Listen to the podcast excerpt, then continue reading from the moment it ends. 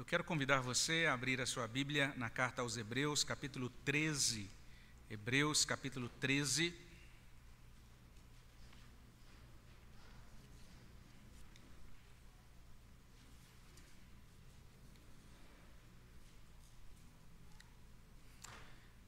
Você que está em casa também é convidado a abrir a sua Bíblia nesse capítulo da Palavra de Deus, Hebreus 13.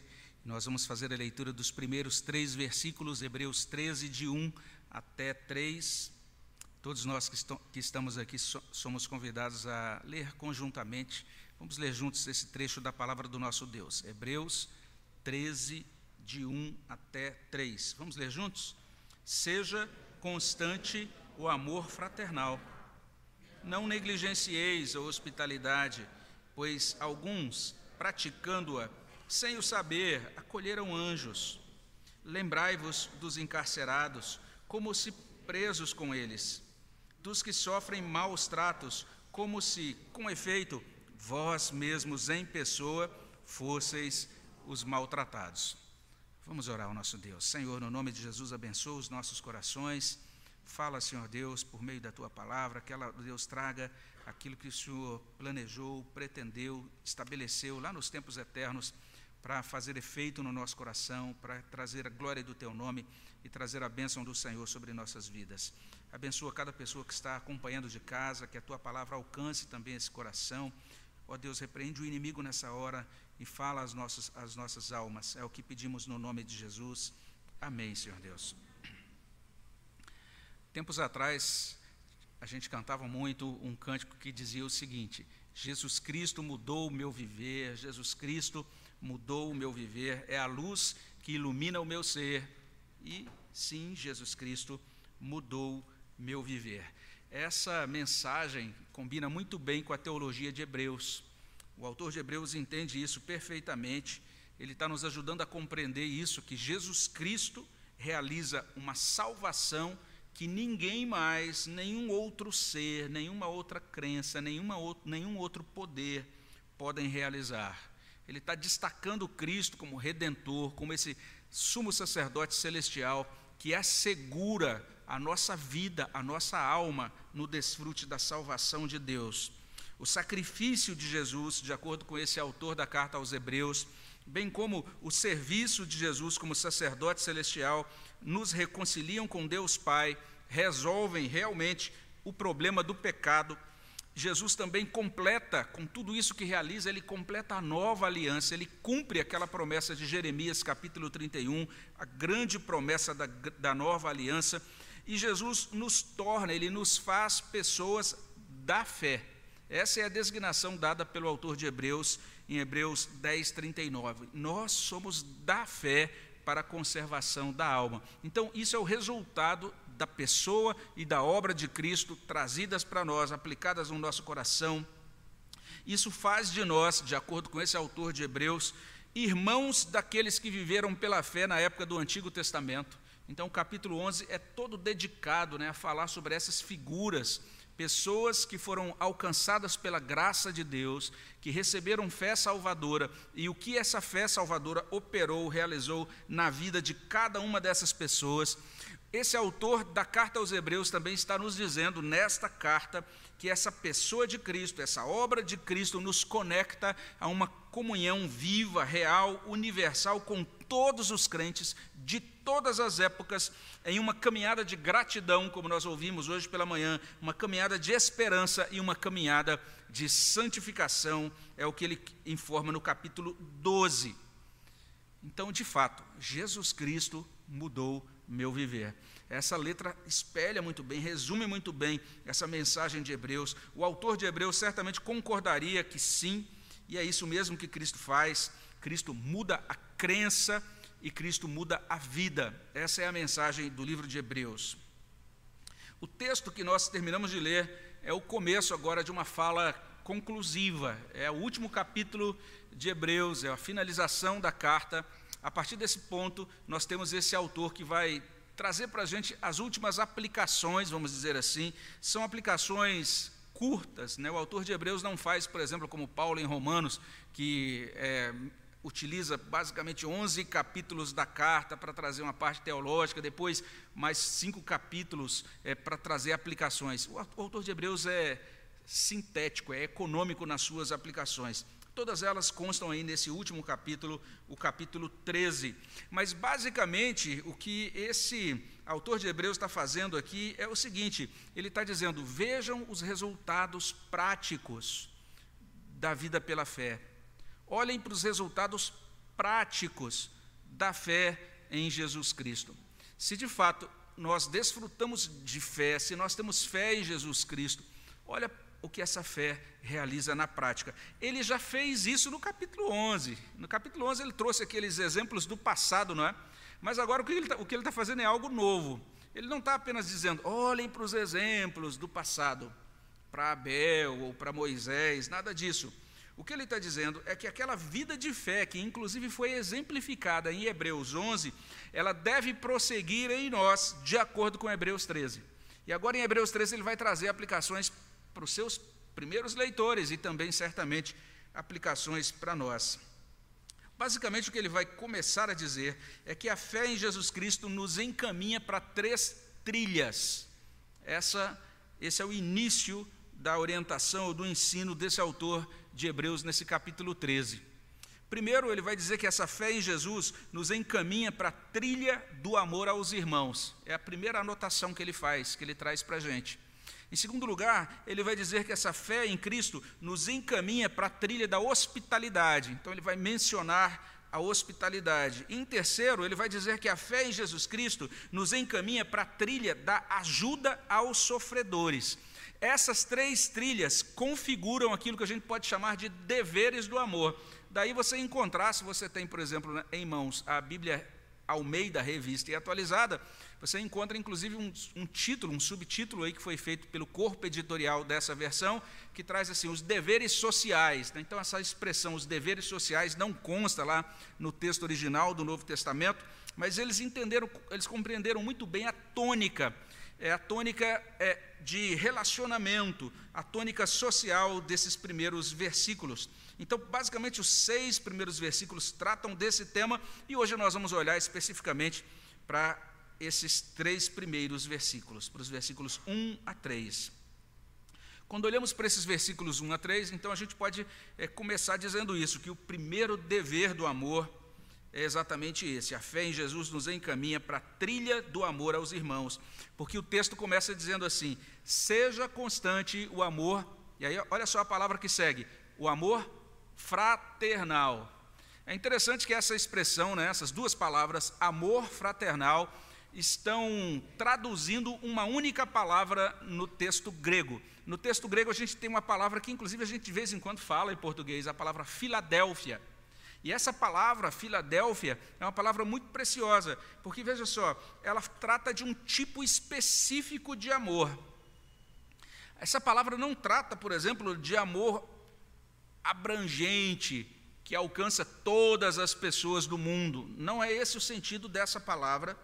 Não se trata desse amor a todas as pessoas indiscriminadamente, mas essa palavra significa literalmente amor à irmandade. É o amor que a gente vivencia, que a gente, a gente agora também demonstra, é, do qual a gente desfruta dentro de uma fraternidade específica. Esse é o sentido. Então, está tratando, está tratando diretamente do amor aos irmãos na fé. Isso é muito importante a gente compreender. A Bíblia está dizendo aqui que a fé em Cristo nos encaminha para a trilha do amor aos irmãos. Isso é muito impressionante, porque existem boas razões para a gente amar as pessoas com as quais a gente tem afinidade natural, ou já tem um vínculo assim de sangue, não é? Então eu vou amar as pessoas da minha família de sangue, meu pai, minha mãe, meus irmãos, afinal de, de contas são o meu sangue, é, é, é a minha família, vamos dizer assim, biológica, vamos dizer assim. Mas a gente confessa, a gente professa que Cristo é o nosso Senhor, a partir dessa profissão de fé, a gente recebe um símbolo, que é o símbolo do batismo. Nesse símbolo, nós confirmamos que fazemos parte agora de uma comunidade nova. Nós somos propriedade do Deus triuno, porque somos batizados em nome do Pai, do Filho e do Espírito Santo e integrados à família de Deus. Essa é a verdade expressa pelo batismo.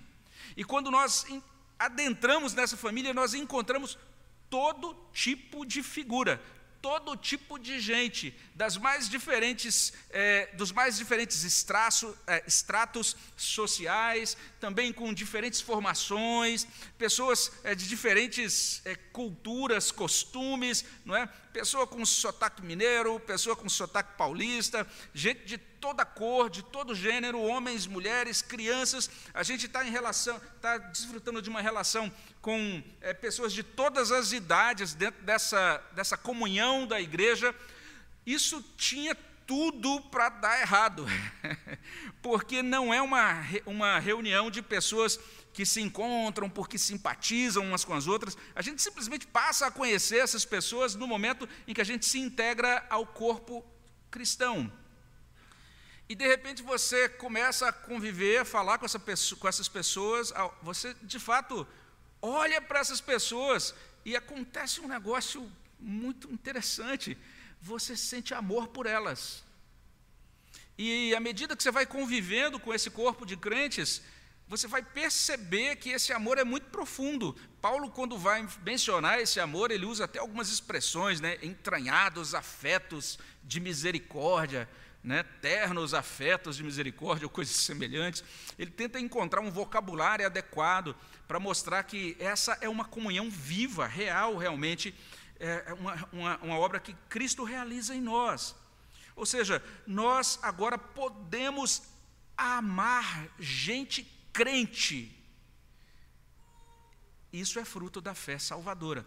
A fé salvadora nos capacita a amar crentes. Isso é muito interessante, irmãos, porque eu tenho que compartilhar um pouco, ser honesto com vocês aqui, falando da minha situação antes da conversão. Antes da conversão, eu era um zombador de crentes. E eu passava em frente de uma igreja que tinha do lado da minha quadra, do meu quarteirão.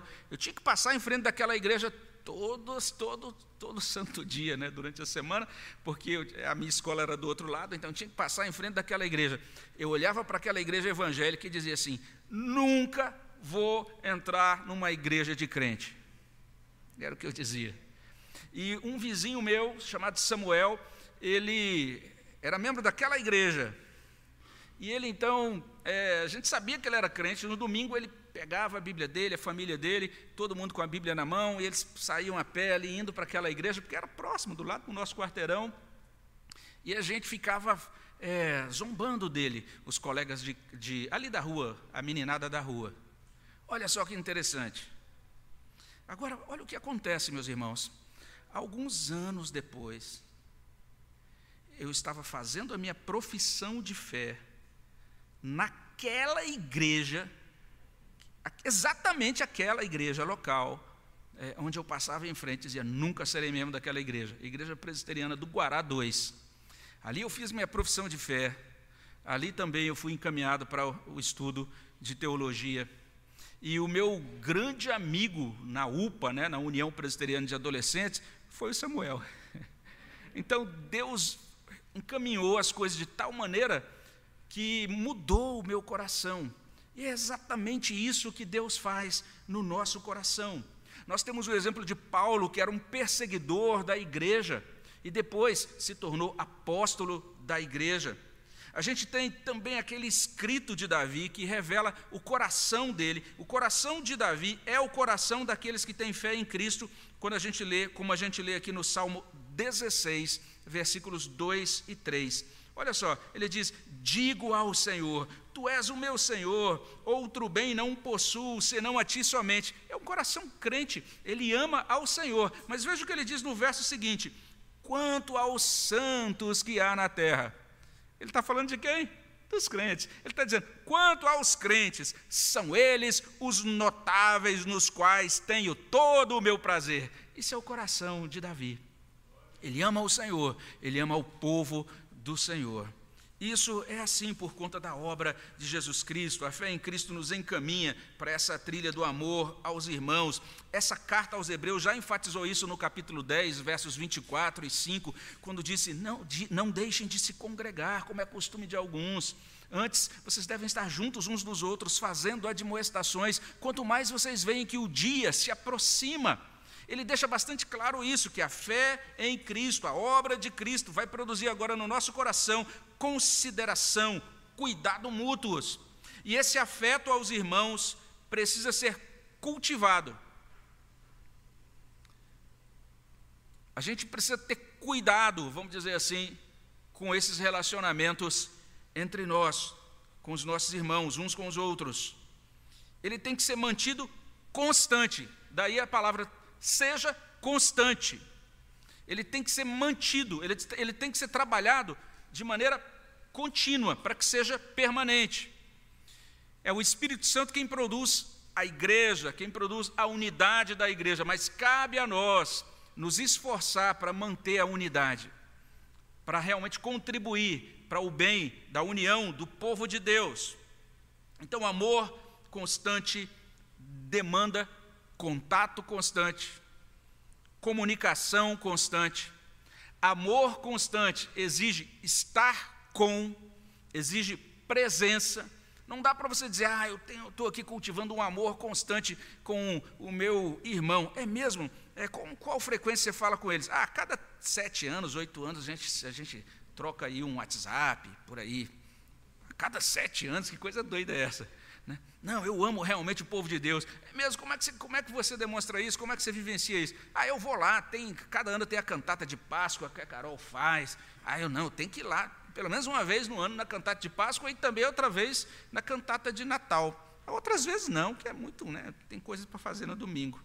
Então, na verdade, isso não é cultivar o amor fraternal. Nós precisamos cultivá-lo, mas a nossa inclinação é uma inclinação para isolamento, é uma inclinação para autonomia. Hoje a gente vê essa onda, essa, essa, modinha dos chamados desigrejados, e quando a gente pensa nos desigrejados, eles nada mais são do que religiosos autocentrados. Eles são religiosos porque eles vão dizer, ah, eu creio em Cristo, eu creio na Bíblia, eu creio eh, nas, no, nas, nos pilares da fé, até mesmo evangélica ou reformada, mas eles são autônomos, eles vivem um cristianismo por eles próprios, eles abraçam um evangelicalismo privado. É mais ou menos como aquela versão da música sertaneja, Deus e eu no sertão. Então não preciso de mais ninguém, já tem Deus, já tem eu, não preciso de mais nada, nem de mais ninguém, não preciso ir a uma igreja. Mas Jesus Cristo nos uniu uns aos outros. E entenda isso, ele nos uniu espiritualmente. A gente teve uma boa oportunidade de falar um pouquinho sobre isso no curso que a gente está tendo na nossa, na nossa igreja aqui nas segundas-feiras. Quando a, a, Bíblia diz que nós somos unidos espiritualmente, significa literalmente uma coisa meio estranha, mas 100% verdadeira. É que nós vivemos uns nos outros. Nós estamos inseridos uns nos outros. Assim como o Pai e o Filho são um, Jesus orou para que nós também fôssemos um. Assim como o filho está no pai, o pai está no filho, nós também estamos ligados. Esse negócio não dá para explicar de forma simplesmente racional, isso é supra-racional, é a obra de Deus que nos vincula aos nossos irmãos da fé. E nós entendemos que essa obra espiritual é ela que produz o amor fraternal. E nós declaramos todo mês que nós temos comunhão uns com os outros. Nós declaramos todo mês que o vínculo entre os cristãos, o vínculo mútuo, é uma questão de fé. Daí a gente dizer, eu creio na Igreja Universal e na comunhão dos santos. A gente vai afirmar isso daqui a pouquinho na hora da ceia, porque é isso que Cristo realmente produz. Isso é assim porque a fé em Cristo nos encaminha para a trilha do amor aos irmãos. Não tem como você dizer que é um cristão, não tem como você dizer, ah, eu creio em Deus, eu sou um evangélico bíblico, se você está abraçando essa ideia de que você pode ser evangélico aí, é, só assistindo online, aí no seu cantinho, sem nunca comparecer, sem nunca se vincular ou sem nunca se integrar mais e melhor às atividades e à vida da igreja. Mas não é só isso. Em segundo lugar, a fé em Cristo nos encaminha para a trilha da hospitalidade. O verso 2 diz: Não negligencieis a hospitalidade, pois alguns, praticando-a sem o saber, acolheram anjos. E se a primeira palavra, né, que foi traduzida por amor fraternal, significa esse amor aos crentes, né, aqueles que têm a mesma fé em nós, agora a gente está diante de outra palavra, hospitalidade. Essa palavra agora expande os limites, as fronteiras do amor. Porque a palavra que é traduzida por hospitalidade está falando literalmente sobre o amor demonstrado a pessoas que não conhecemos. O amor demonstrado a estrangeiros. Esse é o significado. O texto vai dizer: vocês devem manter constante o amor fraternal, não negligenciem. Não negligenciem o quê? Acolher pessoas estranhas. Que assustador isso para a nossa cultura. Mas a gente precisa entender que na nossa cultura a gente tem um entendimento diferente de hospitalidade. Por, gente, por exemplo, a gente costuma dizer assim: ah, essa pessoa é muito hospitaleira. O que, que normalmente a gente quer dizer quando a gente diz essa pessoa é hospitaleira? Basicamente, a gente está dizendo que essa pessoa sabe receber. É isso. Né? Ah, a gente vai jantar lá na casa dela, almoçar, e essa pessoa, olha, tudo preparado para a gente, ela recebe, acolhe a gente muito bem. É uma pessoa que recebe muito bem aos da família, recebe muito bem aos amigos, recebe muito bem aos conhecidos. De certa maneira, a gente até mistura um pouquinho na nossa cultura contemporânea a ideia de hospitalidade com a ideia de relações públicas. Porque relações públicas é literalmente uma profissão, não é? Mas na verdade é uma capacitação de planejar, de executar eventos, de cuidar, para tomar todo cuidado para a perfeição de cada detalhe daquele evento. Né? Então, a pessoa que presta atenção na decoração, é, na comida, no buffet, na bebida, na roupa de cama, nas toalhas, até mesmo faz ali é, um planejamento de passeios de quem vai ficar ali aqueles dias hospedado naquela, naquele lugar ou naquela casa. Então, isso, essa, é essa é a nossa forma de compreender hospitalidade. Mas no mundo bíblico não era assim. O mundo antigo era um, era um mundo que necessitava de hospitalidade. Sem hospitalidade, as pessoas não viajavam. Não tinha como você entrar no site da Booking ali, fazer uma reserva e checar preço de hotel, seja lá outro site, né? E ali já ter toda uma disponibilidade de hospedagem e de tipos diferentes, com preços diferentes. Não era assim. Então as pessoas saíam, visitavam e ah, viajavam, perdão, e normalmente, a não ser que fossem muito ricas, mas ordinariamente as pessoas viajavam e iam dependendo de hospitalidade durante a viagem. Viajavam normalmente, a pé, não é? As pessoas mais simples, e elas dependiam literalmente disso, não é? A gente tem, por exemplo, a situação do servo de Abraão buscando a noiva para Isaac, ali na terra de Labão, e ele é acolhido é, por Labão. Nós temos o próprio Abraão que acolhe o Senhor e dois outros seres espirituais. É um texto bem interessante que vale a pena estudar depois. É, ali no livro de Gênesis, capítulo 18 em diante, nós temos a figura de Raabe acolhendo os espias de Israel, e a gente encontra na lei do Antigo Testamento toda, um, toda uma preocupação de Deus, toda uma provisão de Deus para acolhimento dos estrangeiros. Deus dizendo várias vezes: assim como vocês peregrinaram sobre a sobre a, a, a, terra, foram estrangeiros sobre a terra, vocês têm que acolher aqueles que também são peregrinos, aqueles que também são estrangeiros. Então, se chegasse uma pessoa precisando de abrigo, Jesus conta até é uma parábola mais ou menos assim, de alguém que chegou numa casa à noite e não tinha o que comer, e a pessoa da casa teve que sair entre os vizinhos pedindo alguma coisa para suprir aquele visitante inesperado. O ministério de Jesus dependeu muito de hospitalidade. Ele viajava de vila em vila, de cidade em cidade, e ali então simplesmente alguns lares, algumas pessoas abriam suas casas e forneciam aquilo, um lugar para descansar ou alguma coisa para comer. É interessante que Jesus instituiu, vamos dizer assim, até mesmo um modelo de evangelização, está lá em Lucas 10. Ele chama aquelas 70 pessoas e eles as envia de dois em dois. Aquelas pessoas vão de casa ou de vila em vila, e eles devem ir de vila em vila e serão acolhidos em alguns lares, serão rejeitados em outros lares e à medida em que eles forem sendo é, acolhidos, eles ficam mais tempo na cidade ministrando em nome do Senhor, e se eles não forem bem acolhidos, eles saem batendo ali a, os, a poeira dos pés e caminham, viajam a pé até outra cidade, dependendo da hospitalidade de estranhos. Foi assim também o ministério dos apóstolos no livro de Atos. Basta você ver como Paulo plantava igrejas. Ele chegava num lugar, ia para a sinagoga, que era o ponto, então, a base dele inicial, e logo em seguida, normalmente, ele ficava hospedado com alguém. É muito interessante isso. É, isso era tão forte, esse, esse movimento de crentes que viajavam de cidade em cidade e que eram acolhidos por outros crentes, né? Existia todo um ministério itinerante de pregação, a partir inclusive da instrução de Jesus em Lucas 10. Isso foi tão forte que forçou, é, encaminhou a igreja para escrever um livro muito precioso chamado Didaquê.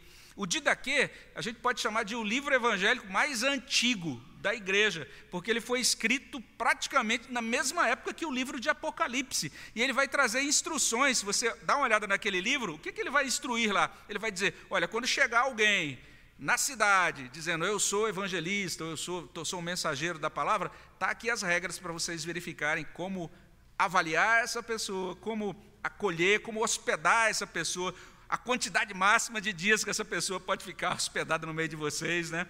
Para vocês e como vocês devem acolher e tratar essa pessoa.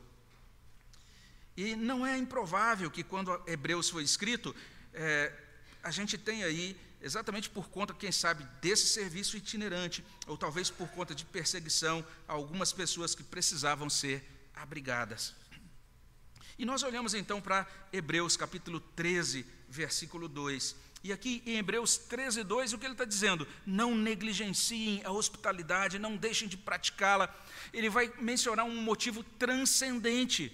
Ele vai trazer uma coisa que é, de certa maneira, única no Novo Testamento. Ele diz: existe um intercâmbio entre o céu e a terra.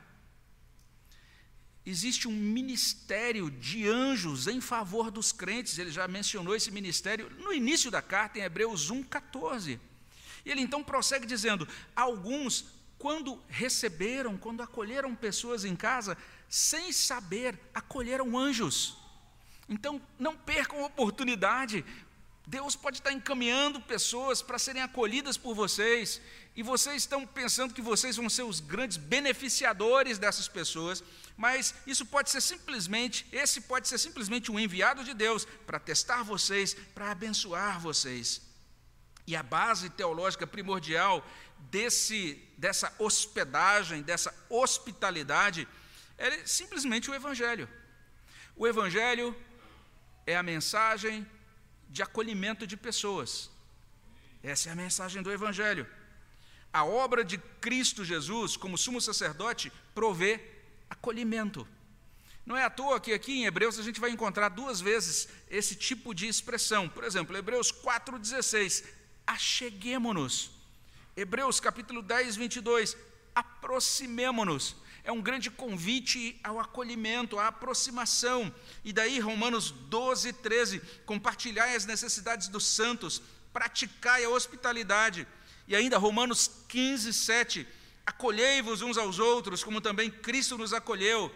E quando olhamos para aquela imagem belíssima, simbólica, né, da igreja de Apocalipse 21, 12 e 13, aquela igreja tem as portas abertas portas abertas para todos os pontos cardeais, ou seja, é uma igreja de portas abertas, uma igreja que acolhe todas as pessoas que creem em Jesus Cristo.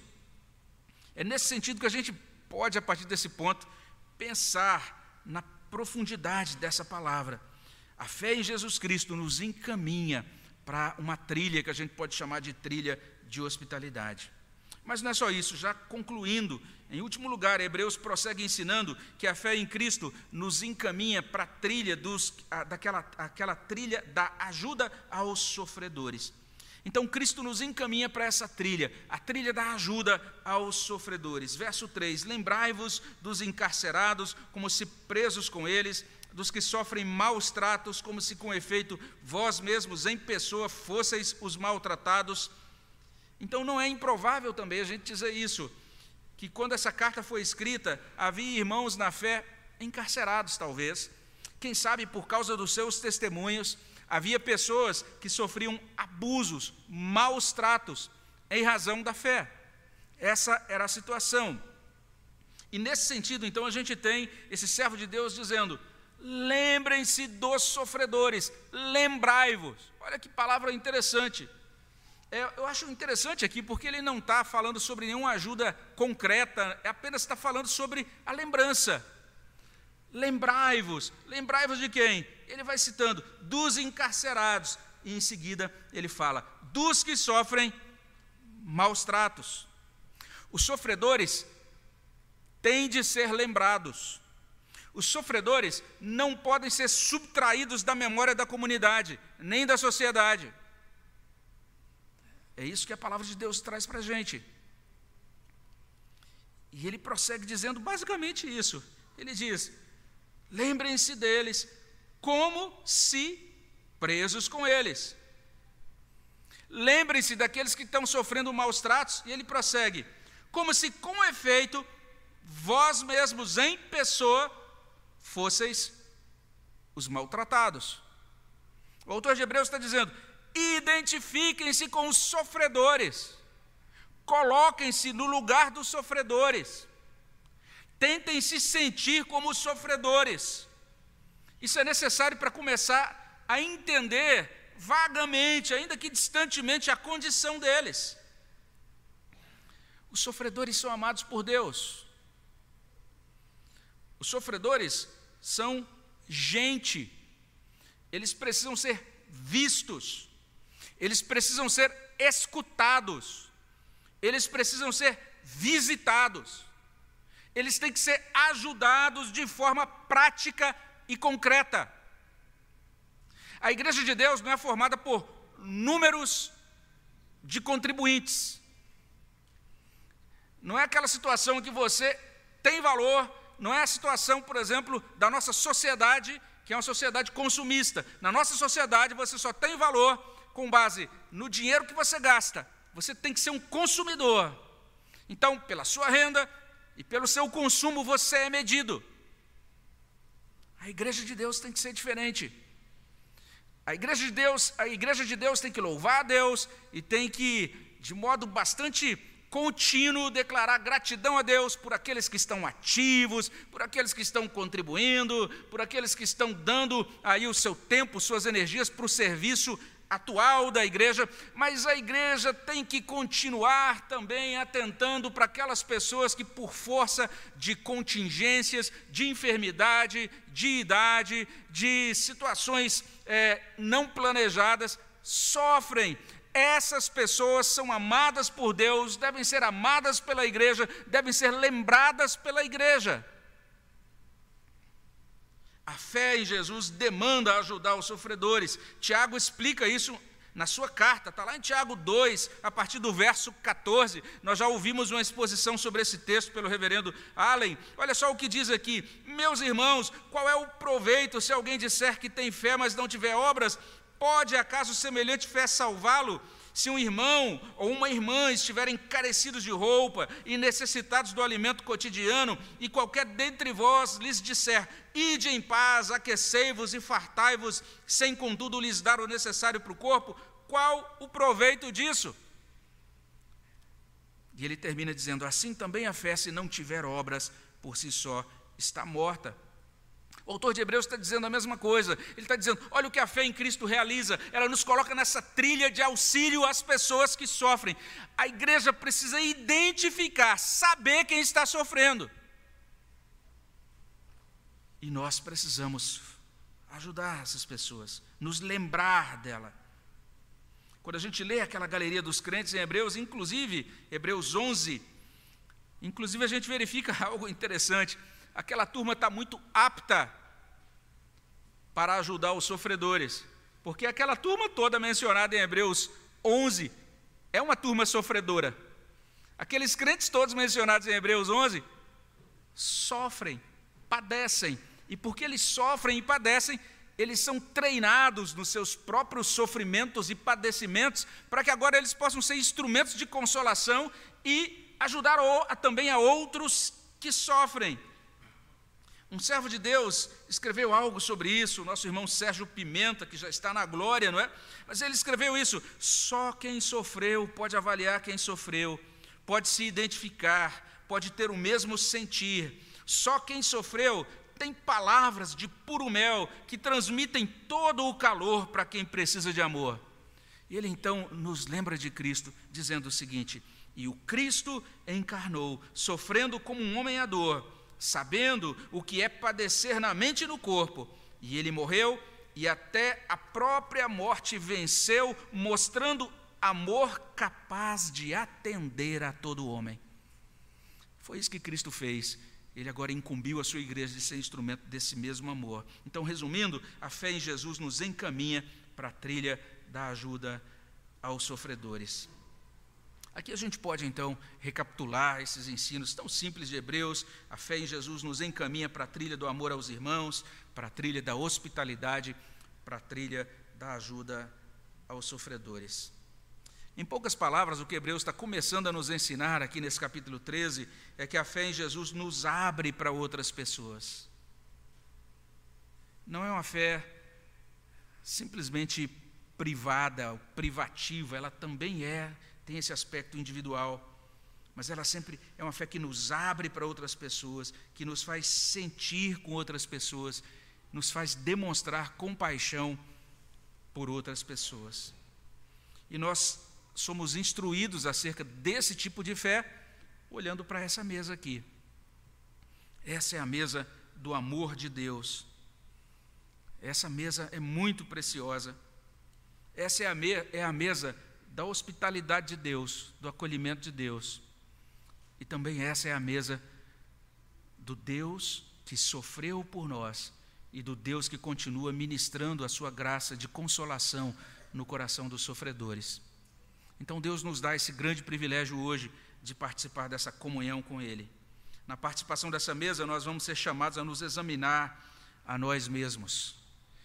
E aí já tem aí os temas, temos bons tópicos para o nosso exame no momento da participação na ceia de hoje, é ou não é?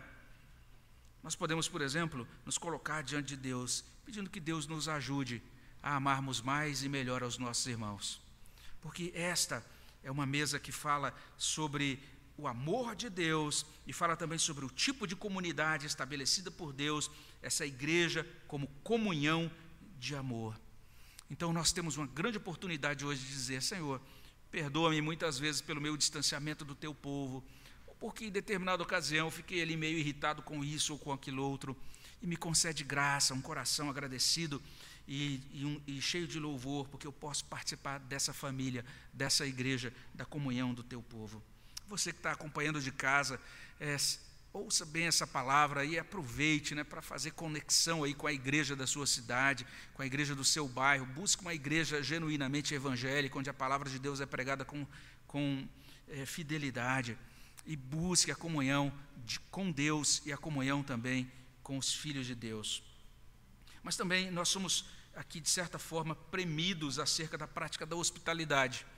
É uma grande dificuldade, é algo simples, mas ao mesmo tempo é algo difícil de implementar, é algo difícil de viver. Primeiro, porque a gente vive num mundo extremamente marcado por insegurança, por violência.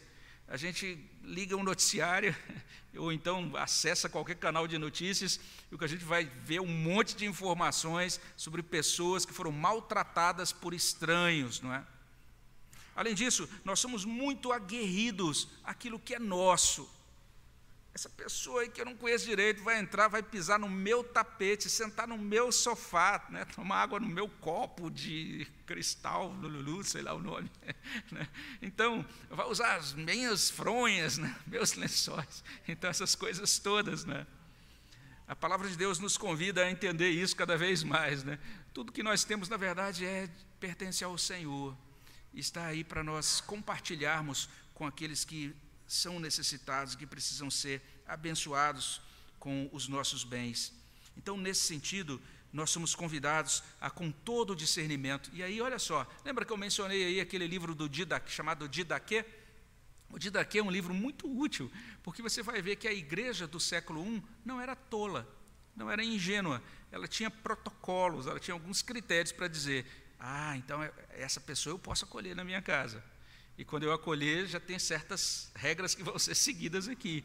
Então, eles não eram tolos nesse sentido. O Didaquê é um livro tão cheio de sabedoria prática que, até para dar esmola, a igreja, conforme o Didaquê, era muito sábia.